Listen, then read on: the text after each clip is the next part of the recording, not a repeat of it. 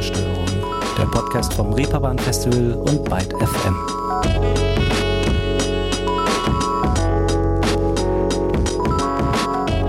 Hallo zusammen und herzlich willkommen zur ersten regulären Folge Ruhestörung hier im neuen Jahr 2023. Ein Jahr, das schon aus dem einfachen Grund besser als das letzte werden muss, weil 23 viel besser geschrieben aussieht als 22, finde ich zumindest. Doch dass das vergangene Jahr, zumindest was diesen Podcast hier angeht, alles andere als schlecht war, haben meine tollen KollegInnen Florian und Lynn in den zurückliegenden zwei Wochen unter Beweis gestellt. Denn sie haben die zwölf Monate von 22 nochmal richtig gut Revue passieren lassen. Könnt ihr gern nochmal nachhören wenn noch nicht geschehen. Und ansonsten schauen wir jetzt einfach mal nach vorne und zwar in die Richtung eines äh, musikalischen Projekts, das im September letzten Jahres seine Debüt-EP veröffentlicht hat, nämlich Beach People. Wer genau sich dahinter verbirgt, ob der im Namen schwingende, sonnig-salzige Strandweib nicht viel mehr Trugschluss als Versprechen ist und was das alles mit einem Hochglanzstudio samt 192 Quadratmeter großen LED-Wand zu tun hat, das klären wir gleich mit meinen zwei Gästen. Vorher aber erstmal Musik zur Einstimmung. Das hier sind Beach People mit One Second Less to Live. I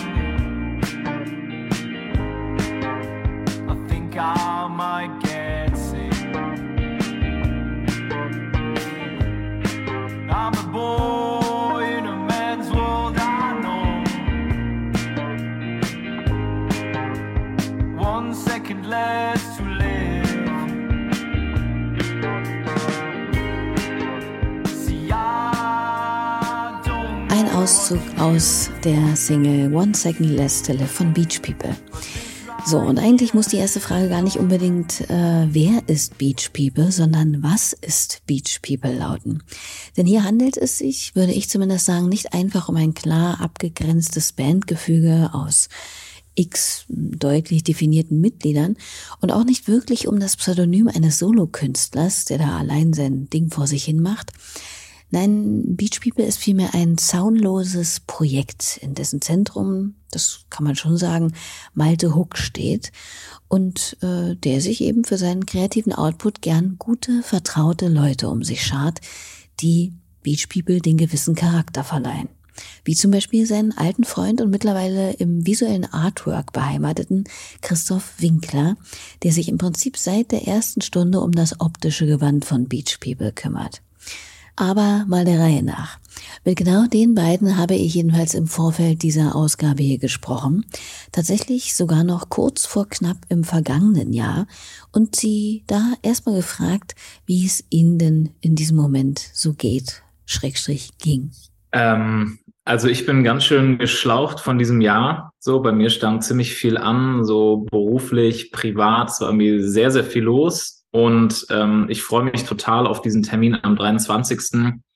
Wir haben vorhin noch drüber geredet, so mit einem Benefizkonzert dieses Projekt oder diese EP abzuschließen ähm, in unserer Heimatstadt. Das wird, äh, glaube ich, für uns beide irgendwie richtig, richtig gut. Und das ist gerade auch so, ähm, ich werde auch noch eine Ausstellung machen und das ist gerade noch so mein, mein Horizont bis dahin, denke ich. Bis dahin will ich schaffen und ab dann, ähm, genau, es gehen lassen angesagt.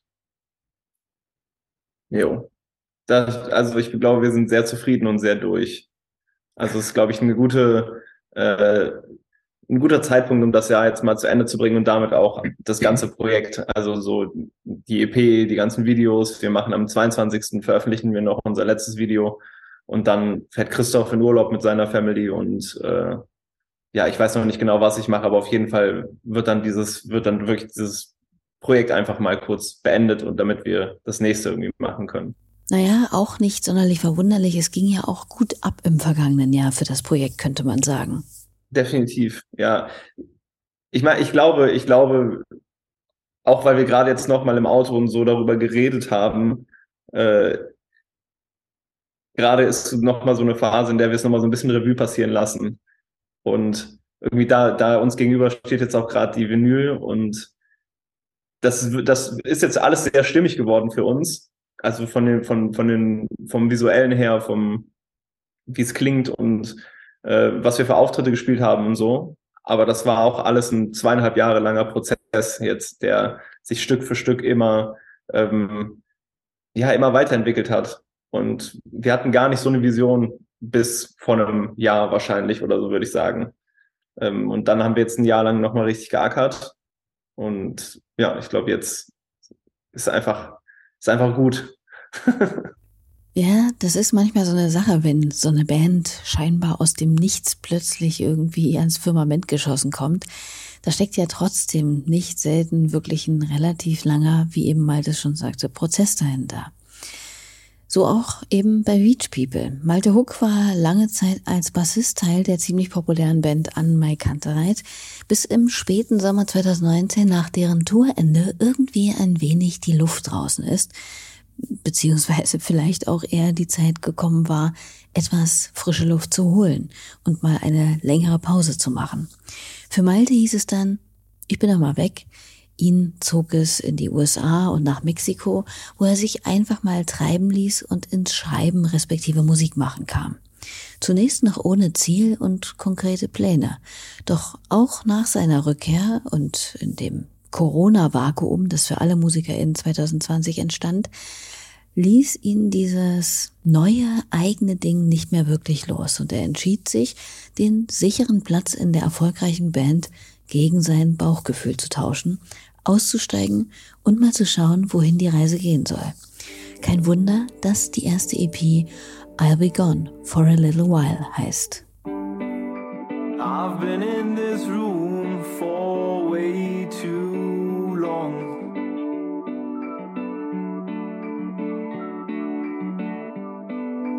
wonder if by now the leaves are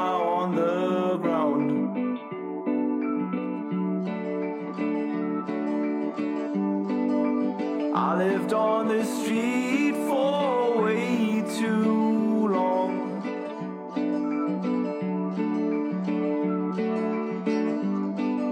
I wonder what on earth is the next turn that'll go wrong.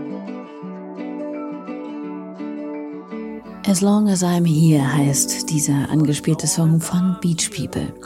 An dem Namen des Projekts wurde, wie man sich sicher gut vorstellen kann, natürlich seit dem Schritt in die Öffentlichkeit auch schon gut herumgedeutet und so einiges auch gleich in die Musik hineininterpretiert, was durch die Assoziation von Beach People ebenso hervorgerufen wird. Die Musik sei wie ein Tag am Meer, verträumt und sehnsuchtsvoll wie ja eine Zeit am Strand oder eben lässig und entspannt, wie man sich sogenannte Beach People eben vorstellt. Was auch immer sogenannte Beach People sind. Naja, dabei war dieses Strandimage überhaupt gar nicht intendiert, wie so oft, und entstand vielmehr durch eine ursprüngliche Idee, die noch Peach People hieß. Ja, definitiv. Also das ist ja eh interessant irgendwie. Ich kenne ja so mittlerweile so ein bisschen die Mechanismen, wenn so Sachen rezensiert werden und eingeordnet werden. Aber mich hat das auch überrascht, wie viel, äh, ja, so ein bisschen, wie viel schon vorgeformt wird, dadurch, dass man einem Projekt einen bestimmten Namen gibt. Ähm, für mich geht's inhaltlich äh, auf der EP fast gar nicht um Strand. Also Strand hatte eigentlich, eigentlich keine, fast keine Bedeutung und auch visuell haben wir, kommt ja schon immer mal wieder vor, aber ähm, das war vor allem einfach eine, ähm, das war für mich einfach eine Metapher, die ich super fand. Also Beach People wirklich als, ich finde, ich finde daran schön, wenn man sich, wenn man sich quasi so anguckt, dann kann man damit zufrieden sein, dass es einfach das ist, was es ist. Aber wenn man sich länger darüber Gedanken macht, glaube ich, fällt einem irgendwann schnell auf, hm, was soll das überhaupt sein und was bedeutet das überhaupt? Und das war eben bei Peach People äh, bei mir eben nicht so, weil das war für mich damals, das war ganz am Anfang, da habe ich quasi eine Liste gemacht mit Leuten, mit denen ich gerne zusammenarbeiten würde. Und dafür hatte ich, brauchte ich quasi eine Überschrift und das war Peach People. Das war aber alles so ein bisschen zusammengewürfelt. Ich war gerade da in Georgia unterwegs in den USA und das ist der Peach State. Und so war das dann irgendwie, das war eher so was, was ich dann irgendwann mal gelesen habe, wie ich es mir aufgeschrieben hatte und sagte, ah, irgendwie sieht das gut aus. Und ähm, ja, aber irgendwann war mir das dann zu hart, so ein Doppel-P im Namen zu haben und so fand ich irgendwie nicht geil. Und irgendwie war das für mich dann auch so uninteressant. Und dann habe ich als allererstes Christoph Beach People das erste Mal geschrieben. Ich muss Anfang 2020 gewesen sein oder Ende 2019 und Christoph hat sofort gesagt, ja, finde ich gut. Und dann, ja, bisher, ich bin tatsächlich immer noch sehr zufrieden damit, auch wenn so dieses Strandding, ja, keine Ahnung, über irgendwas muss man ja reden in Interviews. Und ja, ich meine, wir haben es jetzt schon im Endeffekt, äh, das ist ja das, was du vorhin auch gesagt hast. Ich meine, guck dir allein die EP an. So, wir haben das jetzt schon auch gut bedient, würde ich sagen, auch visuell. Das ist aber auch, das war nichts, was jetzt mit dem Namen konzeptuell irgendwie gewachsen ist, sondern ähm, das ist so ein bisschen auch aus der Not heraus entstanden. So, was wir halt immer gut konnten, was wir uns immer vorgenommen haben nach der Schule ist, lass uns einmal im Jahr zusammen reisen oder in Urlaub fahren. Und das war so ein bisschen das, was wir jetzt aus der Not heraus auch machen konnten. So, wir hatten eine ja. Super 8 Kamera von Maltes Opa, so, damit konnten wir arbeiten und wir wussten, wir haben Bock noch zusammen unterwegs zu sein, dann lass uns das doch verbinden. Und dass wir da halt an Stränden vorbeikommen, liegt irgendwie auf der Hand. Und so macht es jetzt im Endeffekt alles irgendwie sehr viel Sinn und es sieht so aus, als hätte es dann stringenten roten Farben gegeben in der Planung. Aber ähm, genau, war nicht so. Und wird wahrscheinlich auch anders werden auf jeden Fall. Also es ist jetzt, es hat jetzt alles in die Zeit gut gepasst, aber ich glaube, es genau kommen andere Sachen. Naja, so ist das mit den Bandnamen. Man muss einfach immer irgendwie davon ausgehen, dass sie von außen mit irgendwelchen Deutungsthesen aufgeblasen werden oder dass man als Band irgendwann sich die Hand vor die Stirn klatscht, warum man sich damals eigentlich so genannt hat. Ja, ich glaube fast, ich glaube tatsächlich, dass, dass das bei fast allen so sein wird, weil es so gegen es ist fast wie so ein, wie so ein Gegenentwurf zu Kreativität. Also irgendwie so, man will die ganze Zeit irgendwie neue Sachen entdecken und irgendwie neue Perspektiven einnehmen, aber macht das immer unter einem Namen, den man sich vor zehn Jahren ausgesucht hat. Und wird auch immer wieder darauf angesprochen. Und äh, ich kenne fast niemanden, der nach sehr langer Zeit noch zufrieden ist mit seinem Künstler- oder Bandnamen. Ich glaube, die Arctic Monkeys sind so sehr berühmt dafür, dass sie äh, jedes Mal in einem Interview sagen, warum haben wir uns Arctic Monkeys genannt? Das ist einer der blödsten, beschissensten Namen, die man sich ausdenken kann. Ähm, und aus, von, von außen betrachtet, finde ich, wirkt es gar nicht so schlimm. Also ich finde Arctic Monkeys eigentlich ein schöner Name, aber ich glaube, es ist viel eher das, was damit einhergeht. Immer wieder damit auch angesprochen zu werden. Und äh, ja, es ist halt oft der erste Eindruck, den man von irgendwas hat. Genau. Und ich denke, dass Beach People da eigentlich noch ganz, äh, ja, eine ganz unverfängliche gute Wahl getroffen haben mit ihrem Namen.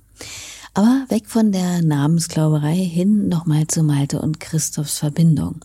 Wir haben ja schon mitbekommen, dass die Freundschaft der beiden weit länger zurückreicht als die Entstehungsgeschichte von Beach People. Wie und wo haben sie sich denn grundsätzlich kennengelernt? Also tatsächlich aus der Heimat. Also da, wo wir jetzt auch das Konzert machen am 23. in Hennef, sind wir aufgewachsen. Also ich würde sagen, so richtig kennengelernt. Äh, sind ab der Klasse. Ja, ja, folgender. Wir waren auf der gleichen Grundschule und fünfte Klasse sind wir dann in der gleichen Klasse gelandet. Unsere Eltern kennen sich auch, die sind mittlerweile auch äh, sehr gut befreundet. Wir wohnen so zwei Straßen voneinander entfernt oder haben das früher gemacht, äh, fünf G-Minuten oder so.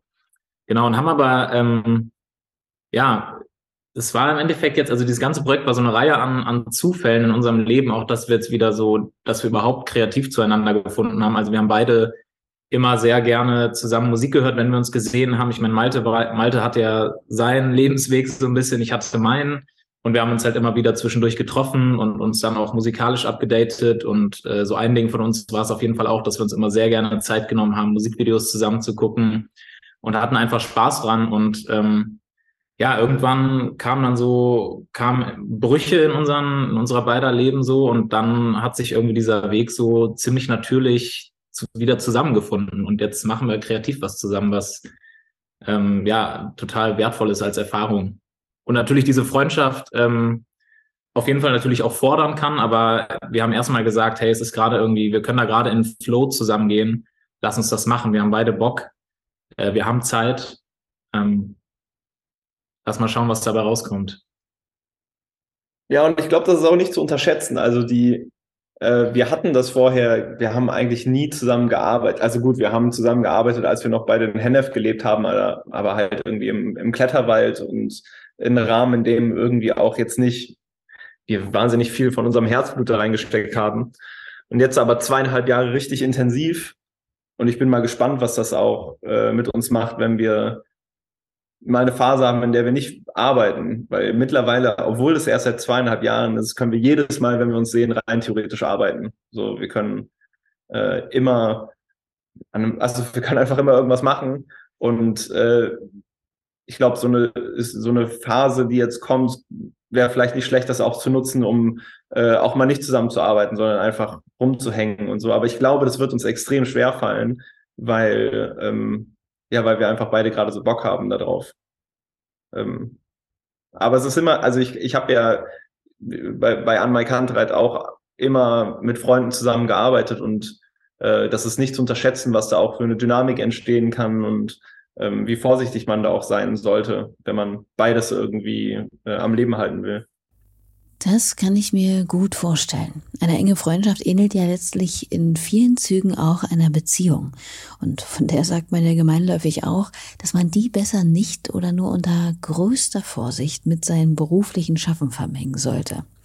Doch wenn man es fühlt und es irgendwie hinhaut, sollte man dem dennoch einfach nachgehen. So wie es Malte dann letztlich auch getan hat. Hat er Christoph denn damals als Freund kontaktiert äh, und um seine Meinung zu den ersten Sachen von Beach People gebeten? Oder eher da doch schon mit dem Gedanken, ihn ins Boot zu holen, beziehungsweise mit ihm endlich vielleicht auch mal auf künstlerischer Ebene zusammenzuarbeiten? Das ist eine gute Frage. Ich glaube, als Freund, äh, also ich weiß noch, wir haben, wenn ich jetzt drüber nachdenke, wir haben eine, bevor ich in die USA gefahren bin und nach Mexiko, haben wir ähm, sind, waren wir noch zwei Wochen zusammen unterwegs. Und ich weiß, dass da wir uns aus irgendeinem Grund auch vorgenommen hatten, so ein bisschen Musik zusammen zu machen und so, obwohl das eigentlich gar nicht was war, was wir viel gemacht haben. Und das haben wir auch ein kleines bisschen gemacht. Ich weiß, es war ganz, ganz wenig in Slowenien. Ähm, und das hat irgendwie, glaube ich, so ein bisschen so eine, so ein, das war wie so der Samen, der gesät wurde aber das hatte ich, also ich hatte nicht im Hinterkopf, dass wir da irgendwas draus machen, sondern das war einfach, ähm, ich hatte, Christoph war immer einer der Personen neben noch so zwei anderen Leuten, denen ich äh, Songentwürfe zugeschickt habe.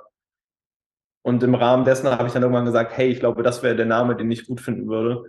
Ähm, ja, und diese wirklich die, die, die Möglichkeit zusammenzuarbeiten war dann der erste oder zweite Lockdown, glaube ich dass wir dann wirklich uns äh, zusammen irgendwie in der Eifel in einem, äh, war das das erste? Nee, das beim, beim ersten Mal war es bei meiner Mutter zu Hause.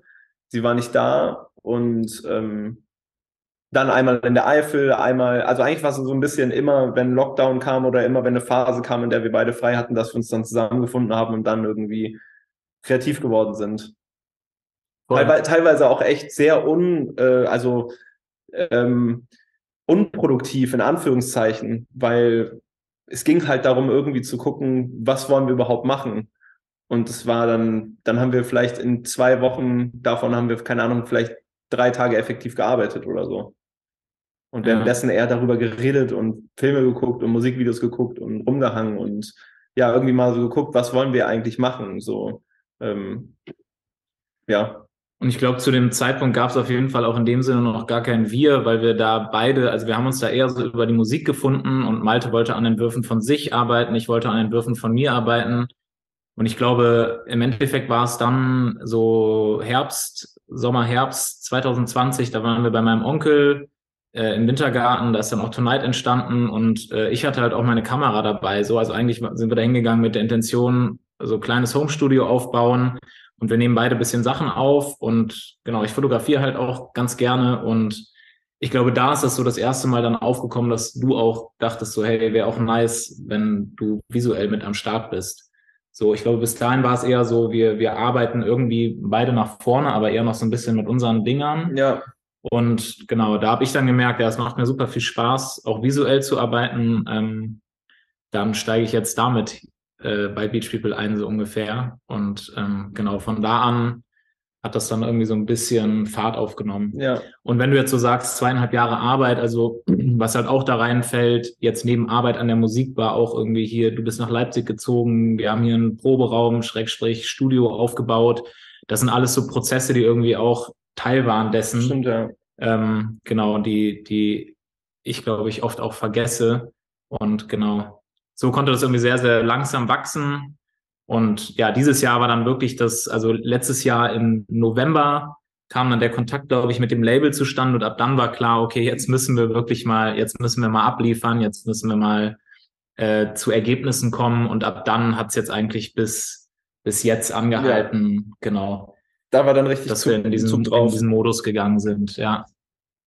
Und ich glaube, äh, das ist auch irgendwie interessant, weil äh, in, als, als wir angefangen haben, dann Songs zu veröffentlichen, wurden wir dann teilweise auch gefragt, wer sind Beach People und so weiter. Und wir so gemerkt, wir haben, glaube ich, gemerkt, wir wissen das selber nicht so ganz genau, aber haben, auf, haben auch gemerkt, glaube ich, beide, dass die äh, Interviews, die ich dann geführt habe oder irgendwie so die Rückmeldungen, die kamen immer selber fordert waren damit, dass wir uns dann irgendwie als Beach People bezeichnen, aber eine Person vor allem visuell arbeitet und die andere Person hauptsächlich die Musik macht und dann aber Christoph doch mal bei einem Lied mitgeschrieben hat und so. Äh, und da, da merkt man, wird man dann irgendwann in diese, äh, in irgendwas so reingedrückt, äh, wo wir, glaube ich, jetzt auch erstmal wieder rauskommen wollen, weil für uns ist nicht klar, wer beim nächsten Beach People Album mitmacht oder wer irgendwie äh, da visuell sich beteiligt oder mitschreibt oder so. Das, das, der große Luxus ist für uns, glaube ich, dass wir jetzt einfach wieder Zeit haben, um zu gucken, was wir machen wollen und dann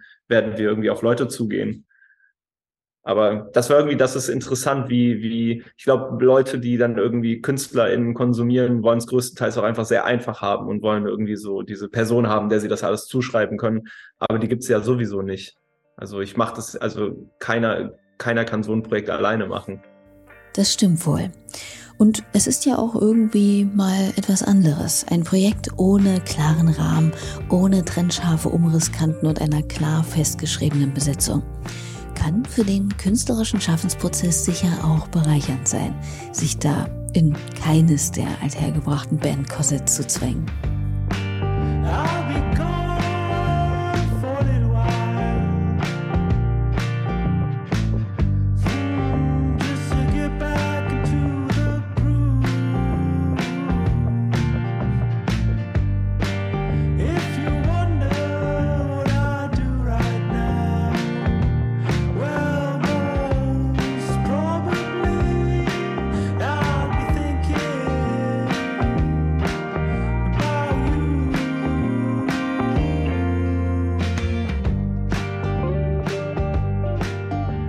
Schnipsel aus dem Song Tonight, dessen stimmiges, kerniges Musikvideo auch zum ersten künstlerischen Projekt von Christoph wurde, wenn man das so sagen kann. Ja, absolut. Also ähm, ja, wie ich vorhin gesagt habe, so ich habe immer gerne fotografiert, aber auch nie mit irgendwelchen Ambitionen.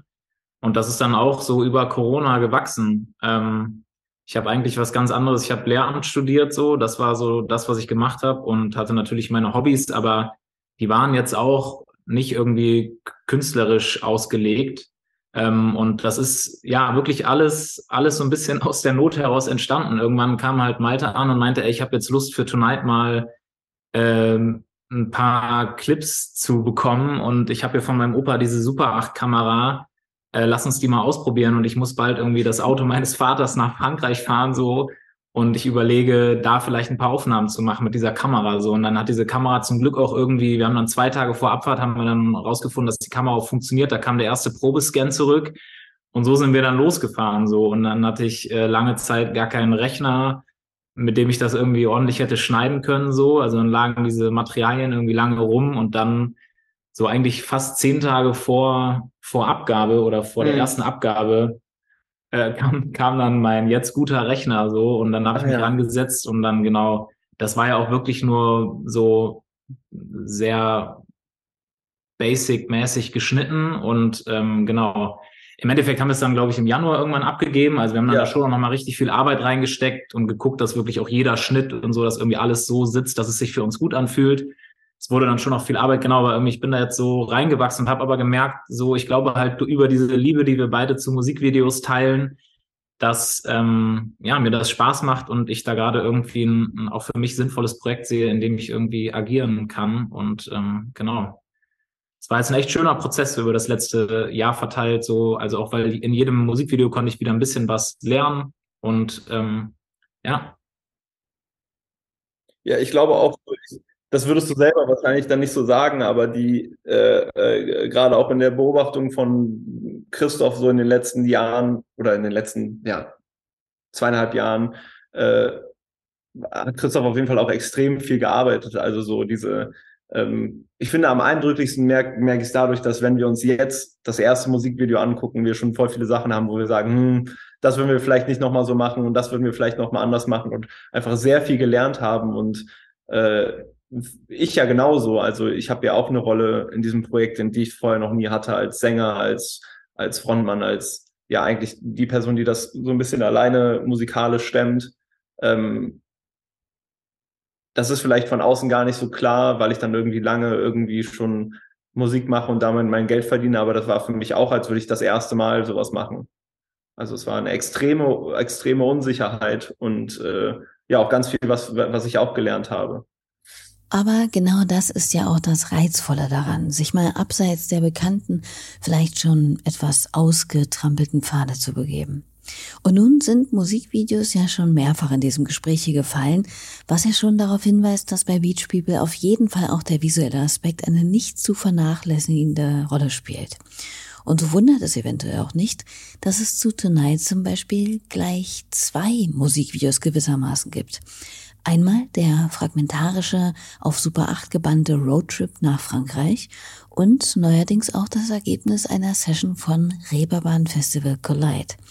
Einer super professionellen Session samt riesiger LED-Leinwand, Dutzenden Kameras und zahlreichen Mitwirkenden, bei dem die visuelle Kunst mit den Songs der teilnehmenden KünstlerInnen nochmal auf ganz besondere Weise miteinander verwoben wird. Das Format hatten wir letztes Jahr, glaube ich, hier schon mal vorgestellt, falls ihr euch erinnert. Aber die zwei, Malte und Christoph, fassen doch mal für uns zusammen, was man sich denn genau unter Collide vorstellen kann. Was, ja, das Format so anders macht als ein reines Musikvideo oder eine reine Session zum Beispiel. Ich denke mal, also, also musikalisch ja auf jeden Fall, dass es eine Live-Session ist, also mit, mit begrenzten Spuren, also kannst du gleich gerne noch mehr zu sagen, aber das ist natürlich irgendwie, das liegt auf der Hand, irgendwie das zu nennen.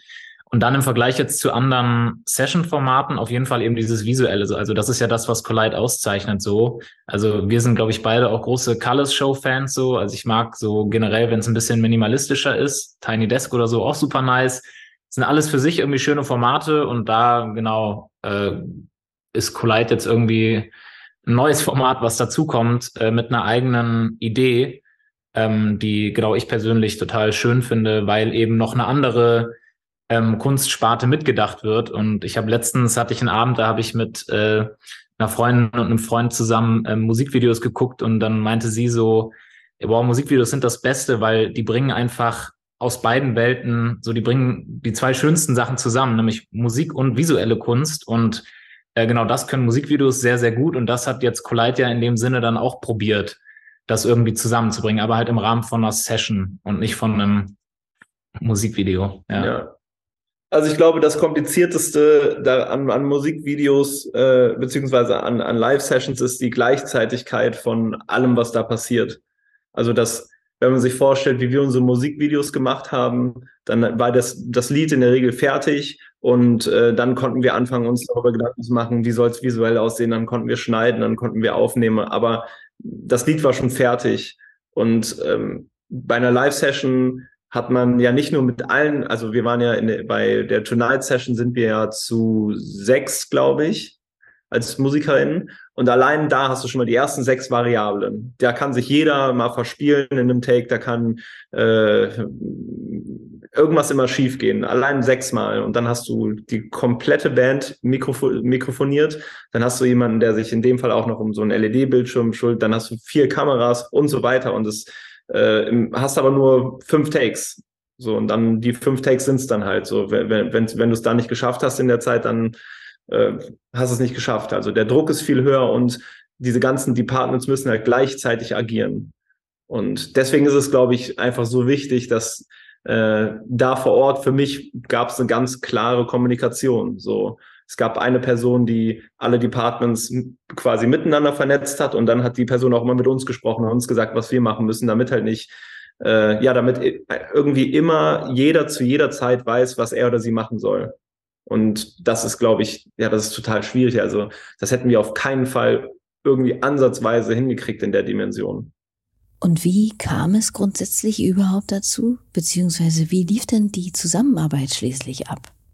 Also wir haben dieses wir haben so ein Dokument von denen zugeschickt bekommen, wo so äh, das Konzept drin stand und wie die das alles angehen wollen. Und da stand gar nicht so viel zur Umsetzung, außer dass es wird ein Session-Format sein, das war klar. Und es wird halt diesen riesengroßen LED-Screen im Hintergrund geben und den müssen wir irgendwie bespielen. Und am Anfang war auch noch irgendwie gar nicht so klar, ob jetzt nur ich das quasi mache oder wir ähm, oder ob da noch Leute dazukommen. Und dann, ich weiß gar nicht, wann sich das genau, dann hat sich irgendwann herauskristallisiert, okay, so es gibt diese Leute von Elastik, äh, die den hauptsächlich bespielen und es, die haben sich jetzt sozusagen gedacht, okay, wir, wir holen uns jetzt noch äh, andere visuelle Künstler, KünstlerInnen dazu.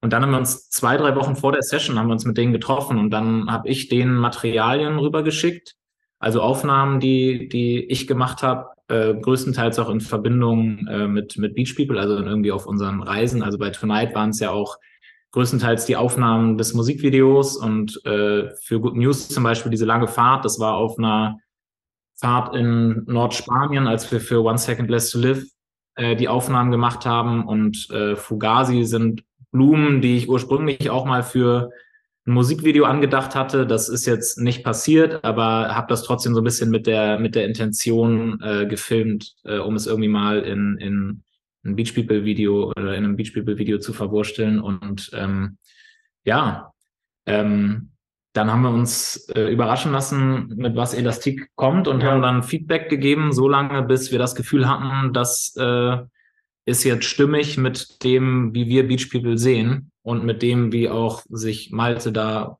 gut vorne hinstellen kann und auch dieses Projekt dann in dem Moment äh, repräsentiert. So oder mit der anderen Band natürlich noch. Ähm, genau. Klingt auf jeden Fall nach einem guten gemeinsamen Prozess. Und das Ergebnis ist auch schnieke geworden. Ich packe euch den Link dazu gerne mal in die Show Notes, dann könnt ihr euch das äh, in Ruhe nochmal angucken. Nun ist äh, das aber natürlich schon eine ganz schön fette Produktion, kann man sagen. Und eigentlich habe ich zumindest irgendwo aufgeschnappt, sind so große Sachen eigentlich nicht unbedingt mal das Ding. Was hat ihn oder die beiden denn aber im Konzept von Collide dann letztlich doch gereizt? Ich glaube, es war tatsächlich, äh, kam die Anfrage zur richtigen Zeit. Also es war, wir haben eh, glaube ich, so ein bisschen drüber nachgedacht, wie wir eine Live-Session machen wollen aber Live-Sessions sind halt auch so unfassbar schwierig. Also, also man hat schnell mal eine Live-Session gemacht, aber dass sie wirklich, dass sie wirklich gut wird, das, das, das ist gar nicht so leicht. Und uns war klar, wir, äh, ähm, wir wollen, wenn, wenn wir es machen, irgendwie einen Ansatz haben, den wir spannend finden. Und ich glaube, es war bei Collide dann halt die Kombination aus ähm, einem Team, was irgendwie äh, ja sehr professionell wirkte äh, und auch gewirkt hat, dann auch einer Bezahlung, wo ich wusste, ich kann halt die Live-MusikerInnen, die dabei sind, alle bezahlen und wir können irgendwie, wir müssen jetzt nicht irgendwie Schulden machen und so. Das war natürlich auch ein Aspekt davon. Ähm, und dann halt irgendwie zu wissen, okay, das findet da und da statt und ähm, wir haben genau da auch Zeit. Und das war dann so ein bisschen so ein Bauchgefühl. Also viele ist einfach so Bauchgefühl. Und dann haben wir gesagt, lass uns jetzt mal uns das einfach trauen. Ähm, ja, ohne dass wir auch zu dem Zeitpunkt wussten wir gar nicht, noch gar nicht so viel darüber, aber wir wussten, wahrscheinlich können wir unsere Visuals mit einbringen, wahrscheinlich können wir von der großen LED-Wand was machen ähm, und es klang spannend und dann haben wir gesagt, ja, äh, lass einfach mal versuchen. Also so viel, so viel Gedanken sind gar nicht reingeflossen. Dieses allzu verkopfte Durchdenken ist ja manchmal auch eher bremsend als beflügelnd. Wenngleich ich mir schon vorstellen kann, dass gerade dieses Abgeben oder sein Projekt, was man ja nun gerade erst für sich selbst mit sehr engen Vertrauten aufgebaut hat, zeitweilig in andere, wenn auch wohlwollende Hände zu geben, auch nicht unbedingt leicht ist. Aber natürlich lohnenswert sein kann. Genau. Und ich, dieses Abgeben ich, das ist auch immer noch so. Ne? Also wir haben, ich habe heute auch darüber ähm, mit Christoph gesprochen. So, wenn wir ne, mit einem größeren Team arbeiten wollen auf der äh, jetzt auf dem Album und in, in, den nächsten Jahren, dann müssen das halt Leute sein, die nah an uns dran sind.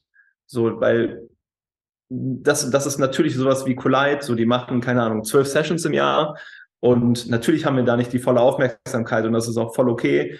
Aber wir merken halt, äh, für uns ist das halt so das Wichtigste, was wir machen. Und wir müssen das Gefühl haben, dass Leute das wertschätzen und dass sie sich die Zeit nehmen, auch diese Vision zu verstehen. und so. Und das, äh, das war total der gute Lernprozess, das mal jetzt in so einem großen Rahmen gemacht zu haben und auch so zu, zu merken, wie kommuniziert man überhaupt oder wann sind welche Deadlines, wie viele Apartments, äh, Departments gibt es überhaupt, die quasi daran teilhaben. So, das ist äh, ja relativ unübersichtlich von außen. Und das war auf jeden Fall sehr spannend. Und äh, ich würde sagen, es ist so, die Session ist genauso geworden, wie ich gedacht habe, dass sie wird. Also ich finde, ich finde das Audio richtig fantastisch und im Visuellen finde ich es auch richtig gut. Und gleichzeitig gibt es so, ein paar Ansätze, wo ich merke, ah, ich glaube, das hätten wir vielleicht anders gemacht. So, ne, wenn man im Detail in den Schnitt geht und so, hätten wir vielleicht nochmal anders geschnitten. Und das ist, glaube ich, einfach so eine Erfahrung, wo, wo man weiß, okay, wenn man was abgibt, dann gibt man halt auch was ab. So.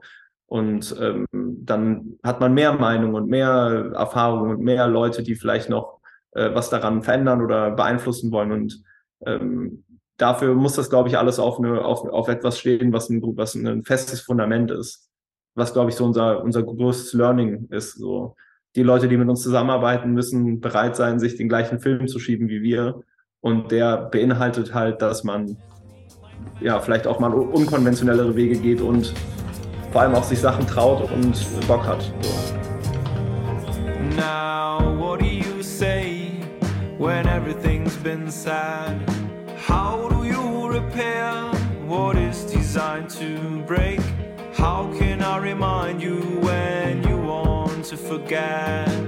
Wouldn't you be glad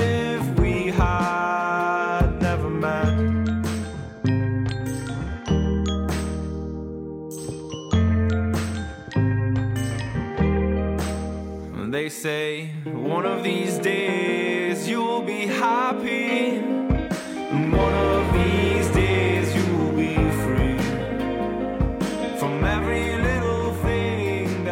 Ja, und so klingt das Ganze dann in der Reeperbahn Festival Tonight Variante. Der Song Fugazi war das. Neben diesem wurden noch Tonight, den wir ja schon gehört haben, und auch immer Teil einer dreigliedrigen Collide-Session ein selbstgewähltes Cover performt. Und die Wahl fiel bei Beach People auf Good News von Mac Miller. Äh, ich habe mir dann so eine Liste gemacht mit super vielen Songs, die man rein theoretisch covern kann, habe meine Band gefragt und äh, irgendwie alle einmal verrückt gemacht, so gefühlt. Und dann gesehen, die Session wird am 7. September gedreht. Und das, das war dann der vierjährige Todestag von Mac Miller. Und dann habe ich gesagt, ja, okay, das ist vielleicht auch einfach ein Zeichen. Und dazu kam dann auch noch, dass ich so gemerkt habe, ach, wenn ich dieses Cover, das, wo ich mich zu dem Zeitpunkt noch nicht mehr entschieden habe, welches Lied das sein soll, arrangieren will, äh, umdeuten will, das schaffe ich alles überhaupt nicht mehr. Und dann habe ich gesagt, ich mache einfach das, was ich zu Hause auch manchmal mache und Cover hat diesen Song. Und äh, ja, ich glaube, dadurch ist auch, ist, ist es für mich zu einer Version geworden, die sehr ähm, unverstellt wirkt, weil ich den halt schon sehr oft gespielt habe und ähm, ja, den sehr, sehr liebe. I spent the whole day in my head, do a little spring cleaning. I'm always too busy dreaming. Maybe I should wake up instead. A lot of things I regret, but I'll just say I'll forget. Why can't it just be easy? Why does everybody need me to stay? Oh, I hate the feeling when you're high, but you're underneath the ceiling. Got cards in my hand, I hate.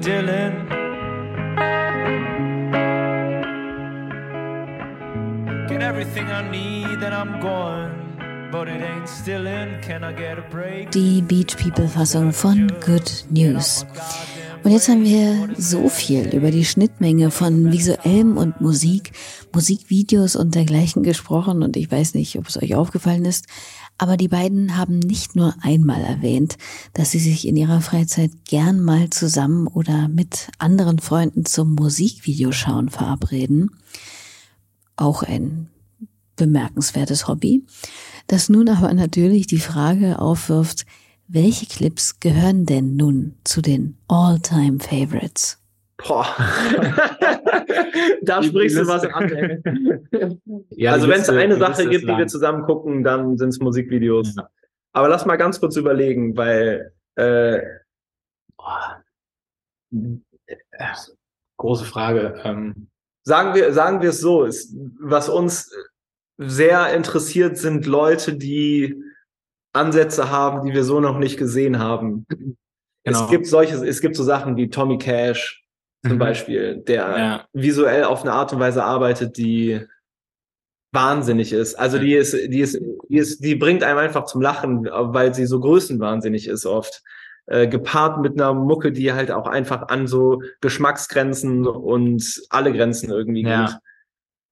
Ja, ich glaube irgendwie so Kunst, die irgendwie, die aneckt, die sich was traut. Gerade ich feiere total ähm, Tobin Wigwe. Ähm, so da vor allem auch so des, des visuellen Konzepts wegen, wie er da so tatsächlich seine, seine Linie fährt.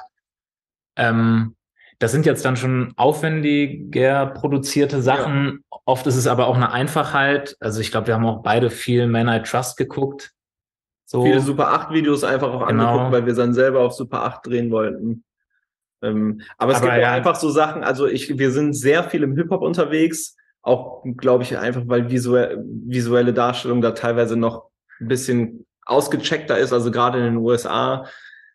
ASAP Rocky äh, kommt immer wieder vor, Tyler the Creator, äh, Little Sims haben wir letztens geguckt. Ähm, Aliona, Aliona, Ukraine, ja, gerade auch ziemlich gut. Ähm, dann, dann gibt's aber auch so, was ich total spannend finde, auch so Indie-KünstlerInnen, die, die, die, die quasi auch so ein bisschen den Ansatz haben von, äh, wir haben nur eine Kamera und äh, wir filmen jetzt irgendwie die Person hier, wie sie die Straße runterläuft. Das kann auch so wunderschön und, und kraftvoll sein. Ähm, aber es kann natürlich auch übelst nach hinten losgehen. Ähm, aber genau andersrum kann es auch nach hinten losgehen. Also wir kennen auch Musikvideos, da wurde anscheinend das Budget von, keine Ahnung, bis komplett ausgereizt, bis nichts mehr ging und die sind total langweilig oder geschmacklos oder Hm. ja, versuchen einfach nur so viele Klicks wie möglich zu generieren, schaffen das dann teilweise auch, aber ähm, ja, keiner geht da irgendwie mit irgendeinem fruchtbaren Gedanken raus aus diesem Musikvideo oder ist provoziert oder ähm, ich glaube, wir suchen viel nach Provokation und auch nach so äh, äh, ja irgendwie angesprochen werden auf einer Ebene, wo man sagt, boah, das kann man schon fast nicht machen. Und irgendwie so ein bisschen so ein, ich weiß Mhm. auch nicht, wie ich es beschreiben soll, aber irgendwas, was da, dass man so das Bedürfnis hat, so ja irgendwie zu lachen, weil es so absurd ist, wie gut es gemacht ist. voll. Und da gibt's eine Liste, die ist, also da, unser Laptop ist einfach voll mit Listen nur von solchen Videos. Andy Schauf, äh, The Magician, Ja. als du mir das gezeigt hast, da bin ich auch häng, äh, drauf hängen geblieben, auf jeden Fall. Das Video zu Good News von Mac Miller ist auch richtig Auch toll. großartig, ja. Das ist halt nochmal so ein Stil, der, äh, ja, wiss, da wüssten wir wahrscheinlich so rein theoretisch, wie man das irgendwie macht, aber Da steckt ganz viel hinter. da, da, da, da, das würde mich auch mal interessieren, wie, äh, wie die das gemacht haben und wie, wie aufwendig sowas Ja. visuell ist. Da nochmal so eine, so eine, auch eine deutsche äh, Künstlerin zu nennen. Äh, das letzte, was wir uns angeguckt haben, war Haiti. Und äh, sie, finde ich, hat auf eine, also sie hat musikalisch macht sie auch mal wieder Sachen, die ich extrem ansprechend finde, aber sie hat auch einen wahnsinnigen Output und macht auch immer Sachen, die ich dann zwischendurch mal wieder nicht so geil finde. Ähm, aber visuell äh, ist das für mich eine Person, die, die macht das allein durch, wie sie visuell ihre, ihre Musik beschreibt, wird das direkt zehnmal so gut für mich. Also so die, wenn man sich mal reinzieht, was sie in den letzten Jahren veröffentlicht hat, äh, was für eine Bandbreite an, an, an, an, an visuellen Ideen und an, äh, an weirden Konzepten, wirklich so weirde Sachen dabei, das finde ich halt super geil. Als würde sie sich jedes Mal wieder sagen, okay, ich mache jetzt was komplett anderes. Und das finde ich, ja, ist halt einfach voll mutig so, weil das, natürlich hast du, wird es total schwierig für alle Leute, die sich das angucken, da dran zu bleiben. Und nur sehr wenige werden da immer wieder irgendwie, das ist ja auch, kostet ja auch Energie, sich auf sowas einzulassen, was Neues. So nicht umsonst gucken viele Leute halt irgendwie, irgendwie Trash-TV oder Serien, die sie schon mal gesehen haben auf Netflix. Also mache ich auch, weil das beruhigt halt. So, man muss sich halt mit nichts auseinandersetzen, was da passiert. Naja, solange das nicht das Einzige bleibt, was man in sein Hirn rieseln lässt, ist das, wie Malte sagt, ja auch völlig in Ordnung. Meine erste persönliche Erinnerung an ein Musikvideo übrigens, und ich weiß nicht, ob ich das hier schon mal erzählt habe in einer anderen Folge oder so, aber das war zumindest, als ich äh, mal als, keine Ahnung, Zehnjährige vielleicht, äh, aufgewacht bin, bei meinem Bruder im Zimmer noch der Fernseher lief und ich da mitten in der Nacht und Dunkelheit Firestarter von Prodigy gesehen habe. Ich schwöre, als ich am nächsten Tag aufwachte, wusste ich wirklich eine Zeit lang nicht mehr, ob ich das von diesem unheimlichen aussehenden, vollgepiersten, sich wie ein Irrer bewegenden Typ in dem Tunnel da geträumt hatte oder was zur Hölle das eigentlich war. Ey, das war auch irgendwie so eine Phase, die war ganz schön derbe so auch. Um, als das rauskam, äh, weiß ich noch, und einfach auch ich viel MTV geguckt habe, war eine Zeit lang das, äh, äh, auch so Marilyn Manson und so diese ganzen Sachen, die dann rauskamen. Äh, je, je derber, desto besser und auch immer so viele Horrorelemente und so das äh, Billie Eilish hat das nochmal krass gemacht, mhm. fand ich, als sie die so ihr auf ihrem ersten Album ähm, When We All Fall Asleep, Where Do We Go? Da hat sie auch nochmal so Horrorelemente aufgenommen, wo ich dachte, okay, das ist halt so gut gemacht, dass ich es wirklich gruselig finde teilweise. So, weil oft sind gruselige Sachen dann ja auch so ein bisschen, ja, wir wollen quasi andeuten, dass es hier gruselig werden könnte im Musikvideo, aber wir wollen auch immer noch, dass alle sich das angucken können. Deswegen gehen wir nicht all the way. Und da hat, das hat Billie Eilish schon gemacht auf dem ersten Album. Ja, und das war ja aber wiederum mal wirklich erfrischend irgendwie.